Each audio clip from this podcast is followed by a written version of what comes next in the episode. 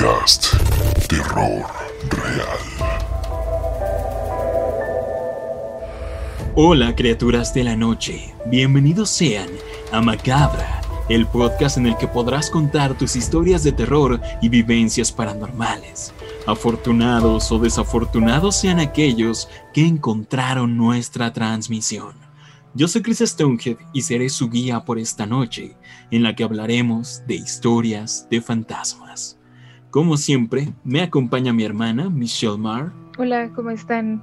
Estamos aquí preparados para contarles algunas historias sobre fantasmas. Y esto no podría ser macabra sin la presencia de Alex Abundes. Hola, ¿qué tal a todos? Espero que se encuentren muy bien, eh, que se encuentren cómodos, tranquilos, porque las historias que hoy les vamos a contar, yo sé que les van a gustar.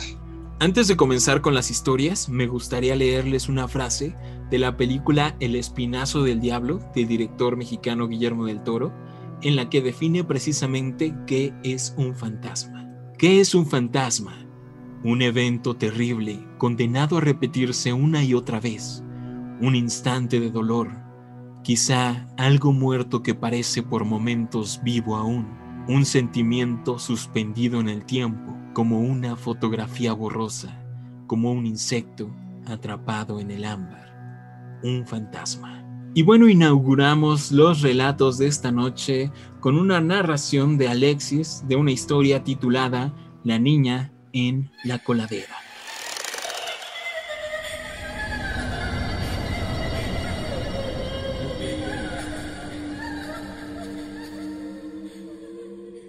Esta historia nos la envió Alex, que le llamaremos Miss Alex. Y bueno, dice, esta no la cuento mucho porque fue un tema un poco sensible. La escuela en la que yo estudié iba de preescolar a preparatoria. Era un colegio muy pequeño, de mujeres. En total éramos 300 alumnas. Cuando yo iba en tercero de preescolar, en prepa había una chica, alumna de mi madre, a la cual diagnosticaron con cáncer inoperable y ya muy avanzado. El caso es que era casi cuestión de tiempo. Esta chica decidió seguir yendo a la escuela. Iba pocas horas porque pues se cansaba mucho y sus papás la recogían a la misma hora que salíamos del kinder. Así que era muy amable con nosotros los pequeños y a veces igual jugaba con nosotros. El caso es que desafortunadamente un día fue al baño y falleció la encontraron ahí las mises.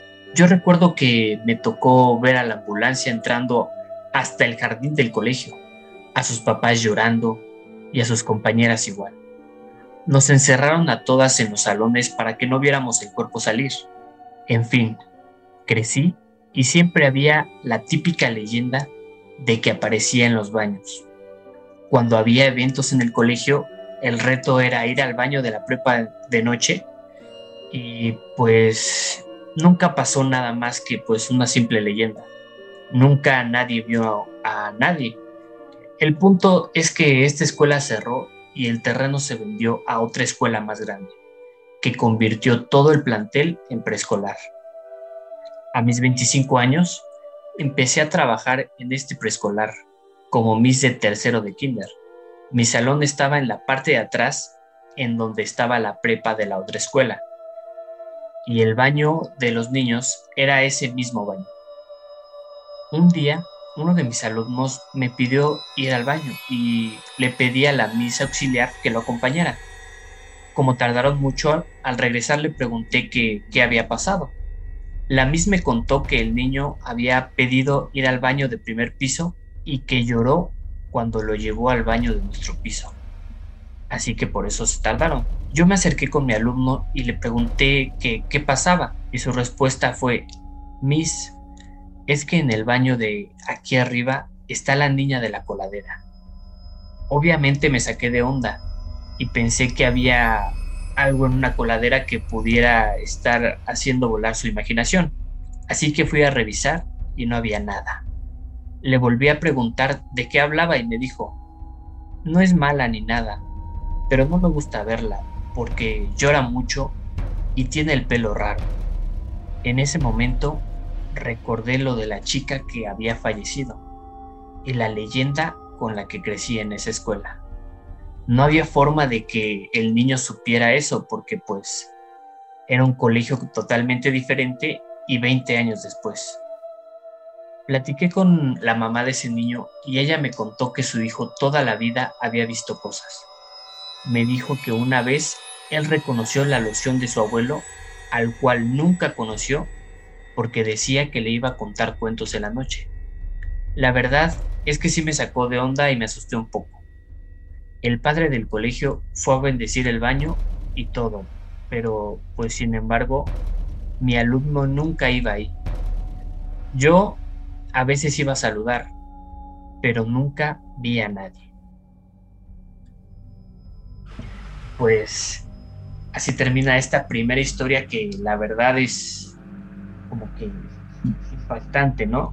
Más que nada porque pues ella, Miss Alex, en este, en este caso, vivió eso mismo de pues el fallecimiento de una compañera, eh, digo, lamentablemente por, por, cáncer, y pues como que nos, nos da a entender que pues, eh, pues el ente sigue ahí, ¿no? En el mismo baño donde ella falleció. Eh, creo que es una historia súper interesante, de mis favoritas hasta el momento, que, que, las que hemos escuchado en el podcast. Y está súper padre cómo ella presenció el origen de la leyenda hace 20 años. Y eso es lo padre, ¿no? Usualmente no hay registro de eso, ¿no? De presenciar el origen de la leyenda y tener la oportunidad de ver en la actualidad, 20 años después, el cómo la leyenda sigue a pesar de que y se hicieron todos estos cambios en el colegio que ya no pertenece a la misma compañía, cambió de nombre, ahora enseñan otro tipo de, de, nivel escolar y es muy, muy interesante esto. Y está increíble que lo que dice el del niño, porque nos llegaron historias también recientemente sobre niños que pueden ser sensibles a cierto tipo de espíritus. Y, y, está muy padre, muy interesante. Muchísimas gracias, Alex, por seguir el podcast y por mandarnos tu historia. Sí, sobre todo me llama la atención esto que menciona el niño de que eh, vio una, una mujer o una niña que tiene el pelo raro. Ese es como que, que el detalle que hace que conectemos ambas historias. Obvio, además de que estaba en el baño en el que la niña falleció. Pero es justo lo que dices, es súper interesante que, que ella, tantos años después, le, haya tocado ver esto. Se me hace súper, súper interesante esta historia. Sí, además, de que... El, detalle del pelo, tienes razón, el detalle del pelo. él, no tenía idea de, qué es lo que pasó ahí. O sea, si fuera una típica leyenda del baño, de que a los niños les da miedo ir al baño por tal X espíritu, porque ese detalle del pelo, ¿no? Sobre todo de que nadie sabía qué es lo que había pasado en realidad y pues Miss Alex lo, identificó porque ella lo presenció hace 20 años. Pero cualquier otra persona solo diría, bueno, pues vio algo. pero es un detalle muy, muy preciso Que, que sí nos deja helados. Sí, seguramente hablando de, una escuela en México sería un payaso, ¿no? Esta, esta historia tan famosa en, en, los colegios de México sobre los payasos que se aparecen en los baños de, de las secundarias pero pues este es, tan detallado como menciona el niño que, que, vio a una niña que llora muchísimo dentro de la coladera y que tiene el pelo muy raro. Es, es un detalle muy cool y creo que hace que esta historia sobresalga del resto de historias de espíritus en los baños escolares porque pues cada escuela tiene su propia leyenda relacionada a esto y la verdad es que los baños han sido un foco central yo creo que desde el estreno de la primera película de eso, de It, creo que traumó muchas infancias el ver a Pennywise en el baño. Entonces creo que ahí se originaron un montón de historias. No estaría mal indagar en las historias escolares. Eh, Cuéntenos, por favor, mándenos sus historias a través de redes sociales. Recuerden que en Instagram estamos como macabra.podcast y pueden mandarnos también sus historias a nuestro correo electrónico macabra.podcast.gmail.com. Como sabemos, este, digo, cada, cada colegio, cada escuela tiene como que sus historias, ¿no? Y pues en este caso se podría decir que es como que una historia verídica porque ella misma lo vivió. O sea, ella estuvo desde el inicio y desde ahí nació la leyenda, ¿no? Pero, pero eso es, lo que es tan, es tan interesante, Alex, es que es un colegio totalmente distinto. O sea, tiraron al antiguo colegio para comenzar otro nuevo y, realmente los alumnos no tenían ni idea de lo que había pasado ahí hace 25 años. Sí, claro. E, es la misma edificación, es la misma edificación, pero cambió. diferente institución. Ajá, cambió, cambió. de sí, Además de que es un relato, creo yo, único, porque si bien Miss Alex lo presenció cuando ella estudiaba ahí, también pudo hilar todos los puntos de la historia gracias a que nos cuenta que su mamá también enseñó ahí. Entonces ella fue quien, quien pudo contar la historia de, por qué, eh, de, o sea, contarnos el origen, ¿no? De que esta chica estaba tristemente enferma y que falleció ahí. Entonces es, es la verdad un caso muy, muy único. Muchas gracias por enviarnos tu historia. Y ahora vamos a continuar con los relatos contigo, Michelle. Por favor, haznos los honores.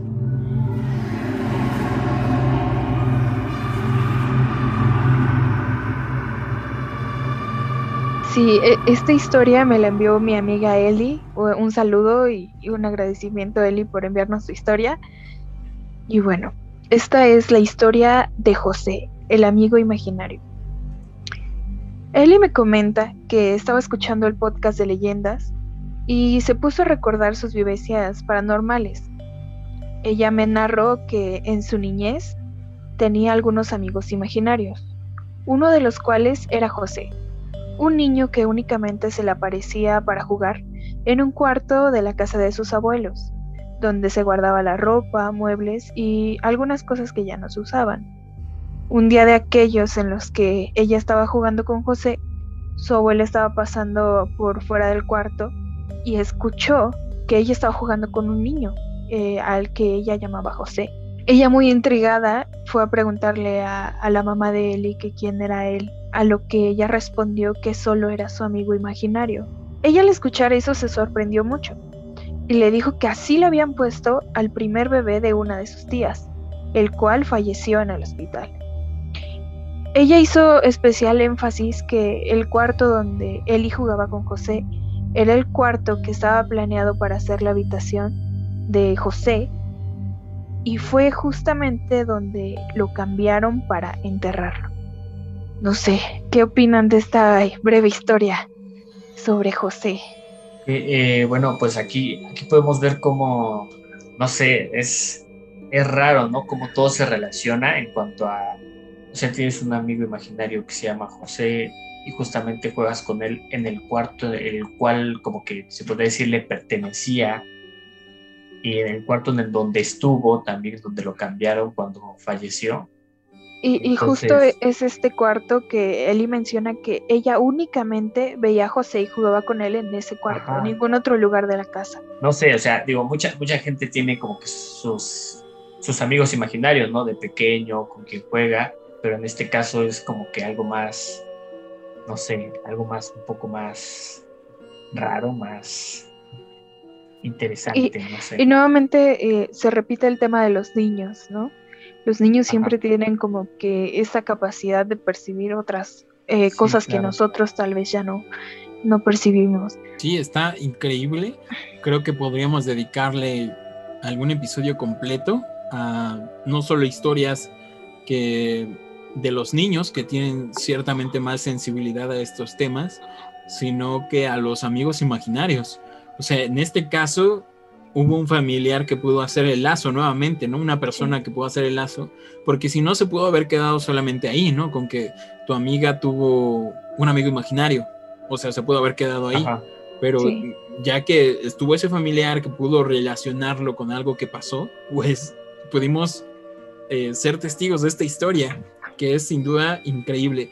Cuéntenos sus historias sobre amigos imaginarios también, si les han pasado este tipo de cosas. Vamos a continuar con los relatos de esta noche, con una historia que nos contó un amigo de nuestro papá, el señor Miguel N.U. Dijo que así lo presentáramos y es una historia muy, muy interesante. Vamos a contarla. Se desarrolla en un convento.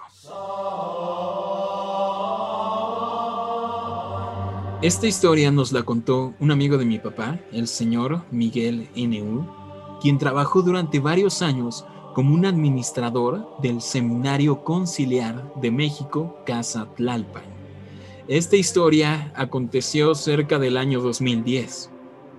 Él nos cuenta que se quedaba a trabajar hasta tarde y salía de su oficina al oscurecer siendo el último en salir del trabajo. Para salir, él tenía que recorrer uno de los pasillos del atrio central, en el que había un gran jardín en medio del seminario. Él nos comenta que durante mucho tiempo él veía a un monje caminando y meditando en el jardín central por las noches.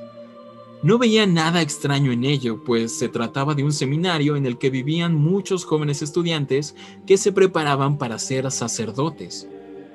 Una noche, después de recorrer el pasillo y ver al monje, pasó uno de los sanitarios que estaban junto a la entrada. En el baño le pareció ver que alguien lo observaba desde afuera. Esto le llamó mucho la atención, puesto que ya no había más trabajadores y el lugar estaba completamente vacío. Se asomó e incluso vio la puerta moverse como si alguien estuviera ahí. Fue y le informó al guardia pensando que alguna persona había entrado al lugar. El guardia le dijo que no vio entrar a nadie. Buscaron a la persona y no encontraron nada. Entonces le dijo que seguramente había sido alguno de los monjes, y el guardia, algo sorprendido, le comentó que los sacerdotes tienen prohibido salir después de cierta hora. Y esto obviamente lo estremeció y dijo, eso no puede ser, porque yo todas las noches veo monjes en el jardín, pero que no era la primera vez que se había visto a dicho espíritu. Como ven, esta historia está muy muy interesante. De hecho, nos mandaron fotos del lugar de este seminario y se las vamos a estar dejando a través de redes sociales en nuestro Instagram la verdad es que este señor, eh, Miguel, está muy seguro de lo que vio, de lo que presenció. Dijo que no era algo que le pasó una sola vez, sino que le pasaba muchas veces, casi diario. Y de hecho se repetía muchas veces a lo largo del día. De hecho llegaba a verlo entre cuatro a cinco veces en una sola noche. Entonces esto para él era lo más normal del mundo hasta que pues le contaron esto y a partir de ahí pues obviamente ya, ya se anduvo con más cuidado. De hecho también nos corroboró que, que sí trabajó ahí. De hecho su nombre está por ahí en alguna inscripción que, que pusieron en, en reconocimiento en, en, el lugar. Entonces pues seguro, sí es seguro que trabajó ahí, que sí vio esto. Y pues lo que le comentaba el guardia es que más personas habían visto a esta entidad, a esta figura oscura, negra, que se identificaba como una silueta a lo lejos en el jardín. Pues aparentemente no era una, una entidad mala, sino que era una entidad buena. Y pues no, también nos comentó que seguramente haya sido algún sacerdote que falleció en el lugar. Y de hecho también Mitch, no sé si lo recuerdes, que nos comentó que, que era muy interesante, estábamos investigando para el podcast de exorcismos y él nos comentó que ahí se impartían varios cursos y seminarios específicamente sobre cómo realizar exorcismos y los impartían eh, sacerdotes que ya eran muy, avanzados, que tenían mucho tiempo en la organización, en la iglesia, y que precisamente uno de ellos, los más uno de los más famosos, que ya era bastante mayor, falleció en ese lugar. Entonces dice que él también lo relacionaba con, este sacerdote, que tal vez podría ser su espíritu que se quedó ahí a cuidar al resto de los sacerdotes. ¿Qué opinan de esta historia? Yo quería agregar que, si no mal recuerdo, también nos mencionó el señor Miguel que él también le llegó a comentar esto a uno de los sacerdotes encargados de, de todo este todo este lugar y nos comentó que algunos de los estudiantes del seminario también habían dicho haber visto a este tipo de monjes. Como que sí, digo, obviamente es aterrador eso, ¿no? O sea, al inicio que pues, no, no, no sabes que, como que si te hace algo normal, y después cuando te das cuenta que pues no, o sea, no hay nadie, literal. Pero yo creo que, o sea, sí tendría mucho que ver, como dices, que pueda ser como un espíritu de algún sacerdote que falleció ahí o algo así. Igual que esté cuidando o que, pues, esté intentando descansar, ¿no? También yo creo que podría, podría ser eso. Después de eso, sí, no, o sea, no me imagino su, como que su sentir de, después de que le dijeran, oye, pero pues, no, este, no pueden salir hasta ahora. Entonces, wow, pues, la verdad que qué aterrador, ¿eh? Sí, sí, o sea, yo me pongo en su lugar de, es como cuando se te rompe algo que te quita el, vendaje, ¿no? De los ojos. O sea, si, algo para ti es normal, eh, verlo todos los días, o sea, crees que simplemente están, no sé, meditando y de repente te, dicen algo que te cambia toda la perspectiva, ¿no? Y, y es lo interesante de esta historia que, que fue algo que pasó durante mucho, mucho tiempo.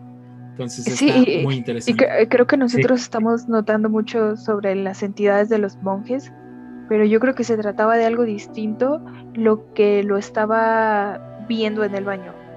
Porque yo recuerdo que cuando él ah, no lo contó, eh, nos mencionó que él sintió una presencia un poco más fuerte. O sea, él, sentía su presencia y, y, llegó a ver su silueta. Yo siento que se trata de algo un poco más distinto. Tal vez, tal vez, porque sí, o sea, fue suficientemente fuerte para manifestarse, incluso provocó movimiento, ¿no? Lo de la puerta, y simplemente él se percató de que alguien lo estaba viendo. Entonces, uno se siente observado, ¿no? En ciertos momentos. Muy, muy interesante. Más adelante vamos a, contar otra historia que nos contó el mismo señor Miguel, eh, me parece que al final del episodio. Alex, ¿quieres agregar algo más? Sí, bueno, o sea, iba a decir que igual como, comentas tú, Mitch, este, yo creo que aquí lo que podría ser como el ente del monje se podría decir que es como que bueno, ¿no? ¿Por qué? Porque simplemente nada más está como se está apareciendo, no está haciendo como travesuras, no está molestando a nadie. Tal vez y simplemente está este, recorriendo su camino. Y ya lo que comentan igual del baño, pues sí, eso yo creo que sí ya sería algo diferente. Sí, y, y esto me recuerda a la costumbre eh, mucha gente cree que los fantasmas son como una fotografía, una fotografía del pasado, ¿no? Nos muestra el pasado, pero que está atrapada ahí, en una imagen, en esa fotografía. Muchos definen así a los fantasmas. Entonces tal vez este, este espíritu, suponiendo que era un monje, estaba acostumbrado a vivir ahí, ese era su hogar, era el único lugar que tal vez conocía y era lo que hacía todos los días, ¿no? Caminar por el jardín, meditar, rezar. Entonces tal vez después de que falleció se quedó esa imagen de que pues él era lo que hacía y que siguió haciendo y seguramente seguirá haciendo.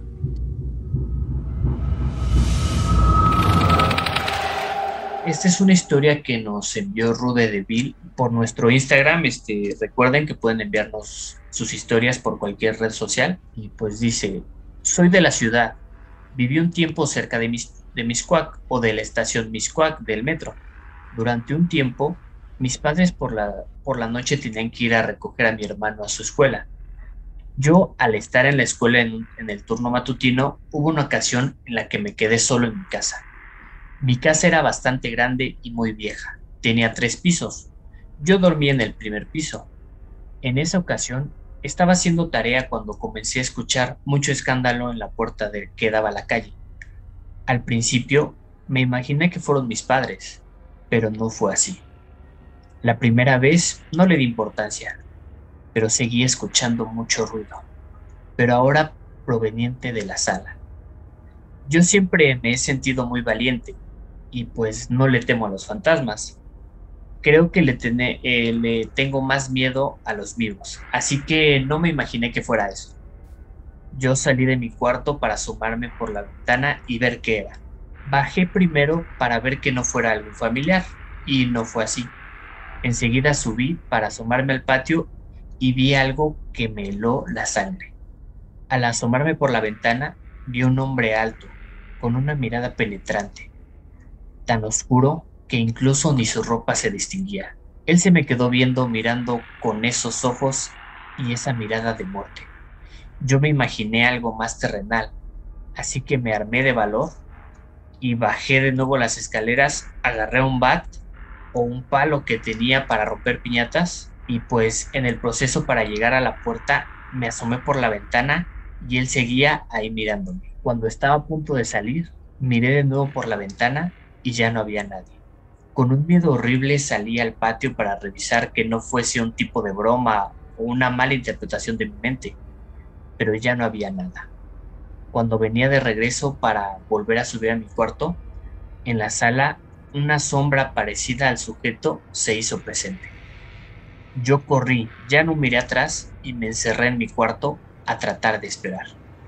sabía que no era algo terrenal, así que solo me escondí esperando que todo fuera algo más, pero no fue así. Mi familia regresó y después de ese momento ya no hablé de eso, ya no quería que volviera a pasar. Tiempo después lo platiqué con ellos y mi padre, quien es el que más vivió en esa casa, me contó que no debía haberme sorprendido.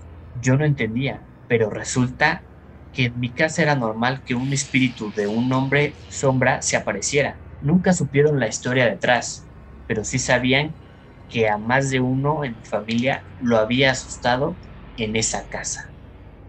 Y aquí tenemos la historia de una persona que pues, como dice, él como que no, no le tiene miedo a los fantasmas, no es, yo creo que no es tan este, creyente de este tipo de cosas, pero pues le pasó en carne viva y, lo sufrió y se imagina, ¿no? Qué, qué, miedo ver a una persona que te ve, como, dice, o sea, más, más oscuro que ni siquiera su ropa se podría distinguir? Pues a mí al igual que al igual que Rube, eh, me habría espantado más el hecho de ver una persona una persona real fuera de mi casa.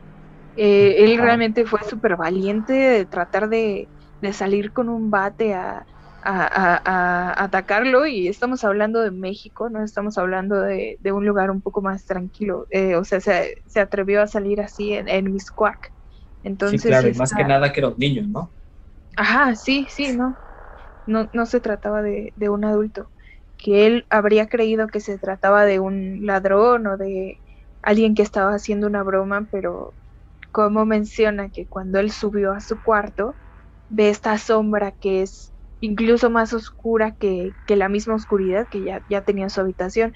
Entonces ya, ya estamos hablando de un tema un tema paranormal y está súper interesante que estamos mencionando de nuevo a los hombres sombra, ¿no? Sí, eh, está muy padre. Creo que pues nosotros ya llevamos poco tiempo, pero el suficiente para, para relacionarlo con otras historias. Está muy interesante porque primero ve a un hombre al cual sí se le pueden distinguir las facciones, describe que es un hombre alto, y que se le queda viendo con unos ojos muy penetrantes y muy aterradores. O sea, por eso él creyó que era un, ladrón, un acosador o lo que ustedes quieran. Pero entonces, en la segunda vez que lo ve, que ya entra a la casa, ya no es la figura de un, de un hombre, sino que es únicamente su silueta. Entonces aquí menciona hombre sombra, supongo yo que porque escuchó el episodio del podcast Hombre Sombra, pero creo yo que es una entidad diferente. Recordemos que los hombres sombra aparecen mientras está sufriendo la parálisis del sueño. Así es. Entonces, pues aquí supongo que igual una aparición, un espíritu, un fantasma, pero sí muchas veces se manifiestan de, esta manera. Y, es muy común que digan eso, ¿no? Que es más oscuro que la propia oscuridad de la habitación, del cuarto, de la noche. Es algo muy recurrente. Y, y, algo que otra vez tenemos que mencionar es que estamos de nuevo atando hilos gracias a lo que le mencionó su familiar, eh, eh, de que no era la primera vez que se aparecía en su casa. estamos hablando de una entidad que, que habita ahí y que se le ha parecido a, a muchas personas de su familia. Y esto de hecho también me recuerda al relato de Amairani que nos contó en el episodio anterior. Describe a la aparición más intensa que ella sufrió de muchas, como un ser muy oscuro, más oscuro que, que la propia oscuridad de la habitación. Entonces, creo que es algo muy, muy recurrente esto. Se va a estar repitiendo mucho en algunas historias que aún no hemos contado. Esto, esta descripción que tú mencionas de más oscuro que la oscuridad. Y bueno, pues este agradecer a, a Rube Deville por habernos enviado esta historia. Recuerden que ustedes este, nos pueden compartir cualquier historia que tengan eh, a través de nuestras redes sociales, ya sea correo o Instagram. Y pues muchas gracias por compartir esto con nosotros. Te mandamos saludos, Rubén. Llama a la policía la próxima vez que veas algo así, no salgas con un bar. No salgas con tu bar. Mejor llama a la policía. No, esas son las recomendaciones que siempre les damos.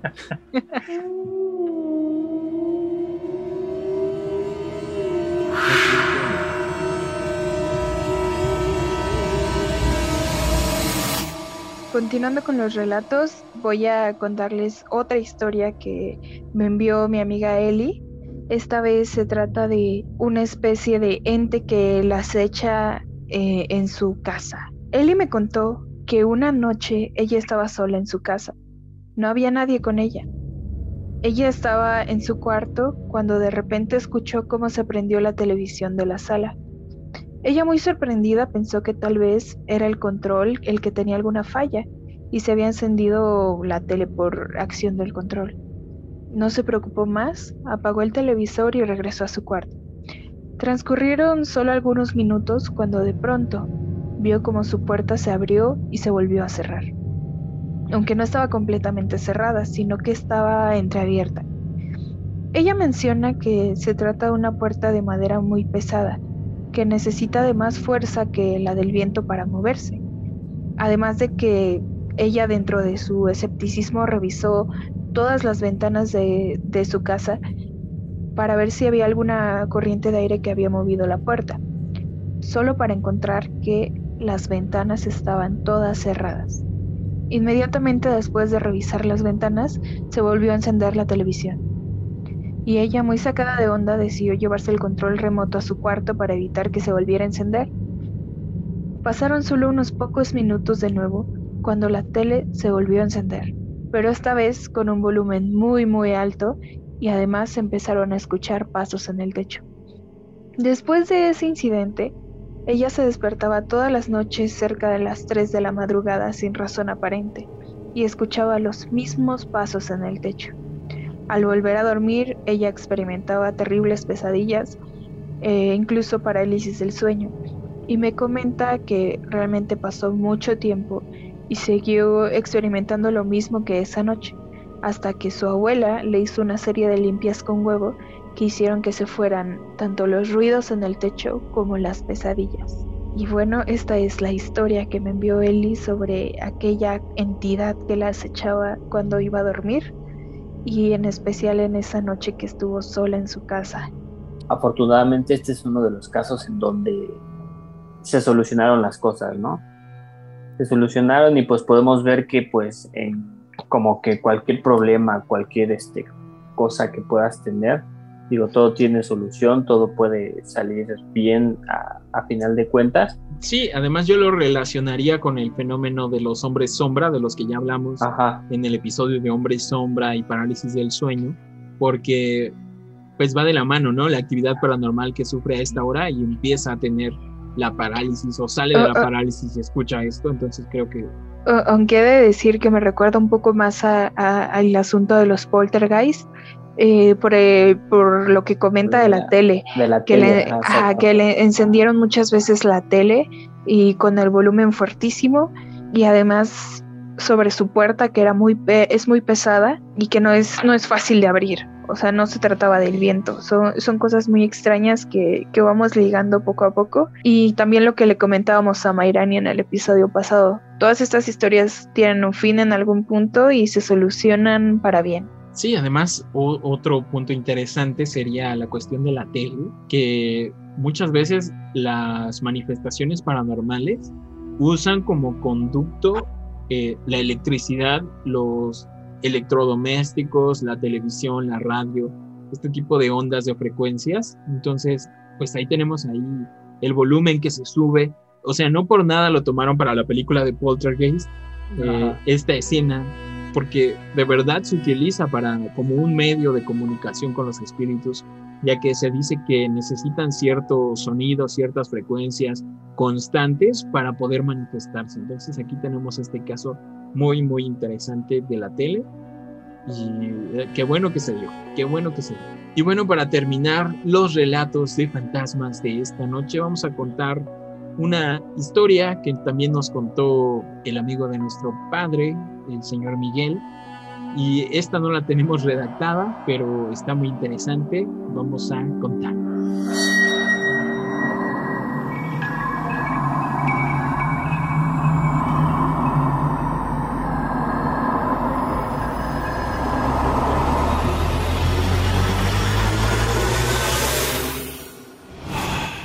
Precisamente en una reunión, el señor Miguel nos estaba contando pues las historias que le habían ocurrido para que nosotros se las retransmitiéramos a través del podcast. y nos contó una muy perturbadora, vaya que muy perturbadora. Nosotros le comentamos un poco de lo que platicamos en el episodio de Hombre Sombra y Parálisis del Sueño, que era algo que nosotros habíamos sufrido y que habíamos investigado al respecto. Y él nos contó una historia pues muy aterradora que va ligada con este tema. Él nos cuenta que una ocasión, cuando era joven, hace muchos años, eh, en su casa su habitación era bastante pequeña, reducida, estrecha. De hecho, tenía únicamente, nos comenta que únicamente tenía un buró y su cama, y en el buró estaba su despertador, porque en ese entonces inició su vida laboral desde muy joven, nos comenta. Y dice que en esa época comenzó a salir con, con una chica, con su novia del momento, pero que vivía muy lejos. Esta chica que vivía muy alejada aquí tener una pareja que visitar en la ciudad y que viva lejos, pues luego, luego es un, luego es bastante complicado. Entonces el señor Miguel llegaba ya muy noche después de dejar a su novia y precisamente ya bastante cansado se, se acostaba, se tenía que acostar para despertarse temprano a laborar al día siguiente y tuvo una pesadilla, no nos narra los detalles, pero comenta que fue una pesadilla bastante fuerte pero que él escuchó la voz de una mujer, de una señora, una voz femenina, que le dijo algo, una oración muy fuerte en su oído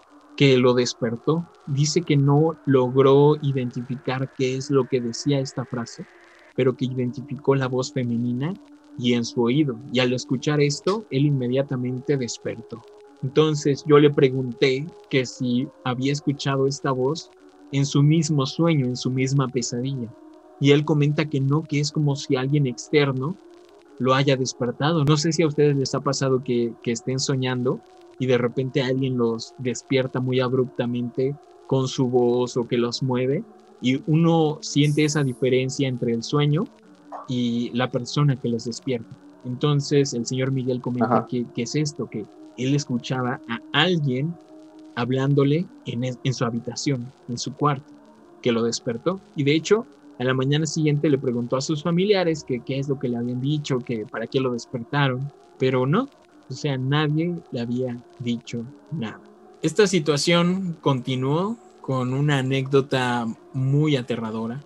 Él comenta que una noche igualmente llegó cansado de dejar a su novia, de acompañar a su novia, tenía que levantarse a la mañana siguiente muy temprano, se acostó y creemos que sufrió lo que conocemos como parálisis del sueño.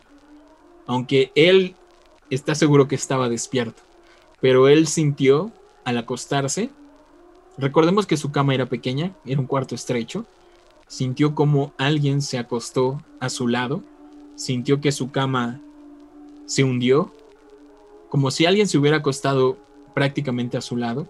Y no solo eso, sino que sintió que esta persona giró hacia él y lo abrazó. Lo abrazó. Entonces sintió lo mismo que, que sentimos con el fenómeno de, de la parálisis del sueño, que te hundes en un profundo sueño, pero sientes esa presencia que no te deja moverte, que no te deja moverte. Entonces él sintió esto, le dio mucho, mucho miedo, él estaba seguro que estaba despierto, pero finalmente pues cayó en este sueño y despertó con tranquilidad a la mañana siguiente. Se olvidó de eso después de un buen rato, pero su tía, que vivía con él, le llamó la atención a la mañana siguiente y le dijo, te pasaste, tendrías que habernos avisado de que ibas a traer a tu novia a quedarse. O sea, yo entiendo que no la quisiste llevar a su casa eh, porque vive tan lejos y a lo mejor se les hizo tarde, pero por lo menos nos hubieras avisado, te pasas, ¿no? Era, era, él era muy joven, entonces no era muy normal que se quedara con su pareja tan pronto en su habitación. Entonces, pues muy sorprendido le dijo, no, pues yo la fui a, la fui a acompañar, la llevé, ¿por qué dices esas cosas?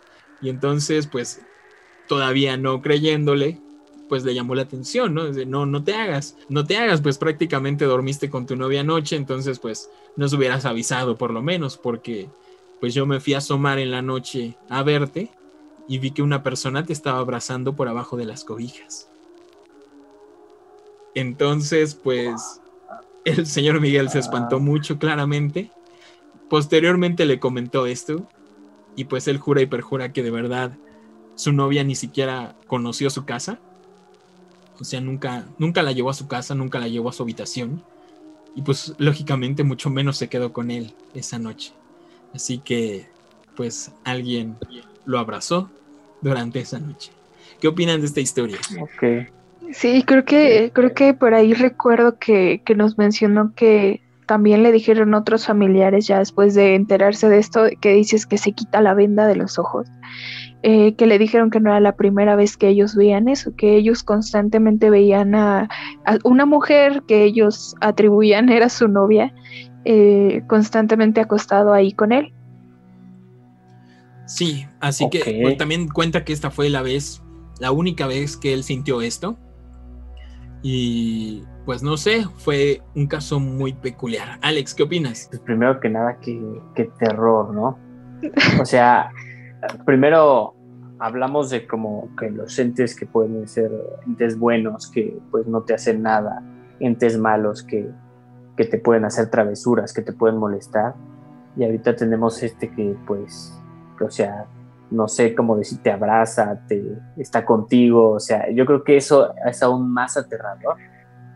Porque, no sé, o sea, Sí, no, es ya raro, ¿no? está, Es está, tra- está trascendiendo el simplemente manifestarse a través de Ajá, tal exacto. vez señales o cosas así para directamente tocarte. Eso sí, ya, claro. Sí, muy, muy, muy aterrador porque como lo mencionamos en el episodio de Hombre Sombra y Parálisis del Sueño, pues nunca pasa de, de manifestarse, digámoslo, en tu mente o lo que tú ves, lo que tú percibes, lo que tú sientes. Pero en este caso vemos que alguien, ves, ¿no? alguien externo que está despierto, que vea esto, es muy, muy aterrador. Y, y bueno, recordemos que no, él no percibió el mensaje que, que le dijo, que le gritó al oído esta persona, esta voz femenina. Comenta, creo que era una señora. Entonces no sabemos realmente qué es lo que quería, qué es lo que quería darle a entender. Sí, no, yo creo que eso es lo, lo que es tan asombroso de esa historia que estamos ligando eh, dos hechos, que es el de el que él cuenta dentro de su parálisis, que tal vez lo podríamos atribuir a algo un poco más científico, con el hecho de, de que lo vieron como tal con alguien abrazado en su cama. Entonces ya estamos hablando de una persona que está totalmente despierta, que incluso Claro. se, se rió de eso como de, oye, te pasaste, ¿cómo me haces esto de traerme a tu novia y ni siquiera avisas, ¿no? Entonces sí, está muy genial, me Ajá. gustó muchísimo esta historia. Sí, Sí, totalmente de acuerdo. Perturbadora historia. Y espero que duerman solos, si es que duermen solos esta que, noche. en re- que en realidad duerman solos. que en realidad duerman solos. Muy interesante estas historias que nos han mandado. Muchas, muchas gracias a todos por compartirlas. Eh, en especial mandamos un agradecimiento y un saludo al señor Miguel y a su hija Debbie por contarnos esta historia, estas dos historias y por facilitarnos los detalles. Les vamos a compartir por ahí una foto del seminario a través de nuestro Instagram, macabra.podcast. Y recuerden que por ahí también pueden mandarnos sus historias. Eh, Michelle, Eh. redes sociales y si puedes recordarle a la audiencia el correo electrónico. Sí, a mí me pueden encontrar como mitch.el.mar en Instagram y en mi cuenta de fotografía como natura-el. Y nos pueden enviar sus historias también al correo macabra.podcast.gmail.com. Eh, siempre estamos leyendo todas sus historias. Eh, en algún punto las vamos a colocar en un episodio que se adecue más a ellas y siempre agradeciéndoles eh, su participación porque de verdad nos envían muchas historias y nos encanta leerlas porque este podcast no es nada sin ustedes. Y otra cosa que les quería mencionar es de que nos sigan en Instagram. eh, estamos subiendo muchas fotos de las historias que ya les hemos contado en los episodios anteriores. Hablando de sacerdotes, apenas subimos la foto del padre Tomasito, que es el protagonista de una de las historias que le contamos a ustedes en el episodio de exorcismos y posesiones. Alex, tus redes sociales, por favor. Eh, sí, bueno, a mí pueden encontrarme en Instagram y en Twitter como Alex Abundes. Eh, y pues sí, eh, agradecer a todos los que nos envían sus historias y recuerden que este podcast es pues, este, simplemente como desde ustedes, eh, contamos sus historias y pues muchas gracias por todo. Y hasta la próxima. Déjenos su opinión en los comentarios, por favor, envíenos sus historias. Vamos a crear un debate, vamos a descubrir qué es lo que está ocurriendo en realidad. Estamos juntando los hilos de cada una de las historias que nos mandan y estamos llegando a conclusiones muy, muy interesantes. Eh, déjenos opinión, déjenos opinión y déjenos qué invitado deberíamos de traer a esta segunda temporada del podcast, porque ya estamos considerando a varios invitados para que vengan a contarnos sus historias o simplemente para que nos den su opinión sobre las historias que nos mandan. Yo soy Chris Stonehead, me encuentran como Chris Stonehead en todos lados, en Instagram, en Twitter y pues suscríbanse al canal de YouTube, síganos en Spotify o donde quiera que nos escuchen. Espero que les haya gustado este episodio sobre historias de fantasmas. Esto es Macabra Podcast. Nos vemos y nos escuchamos la próxima.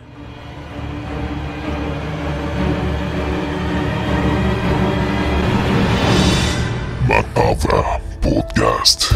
Terror real.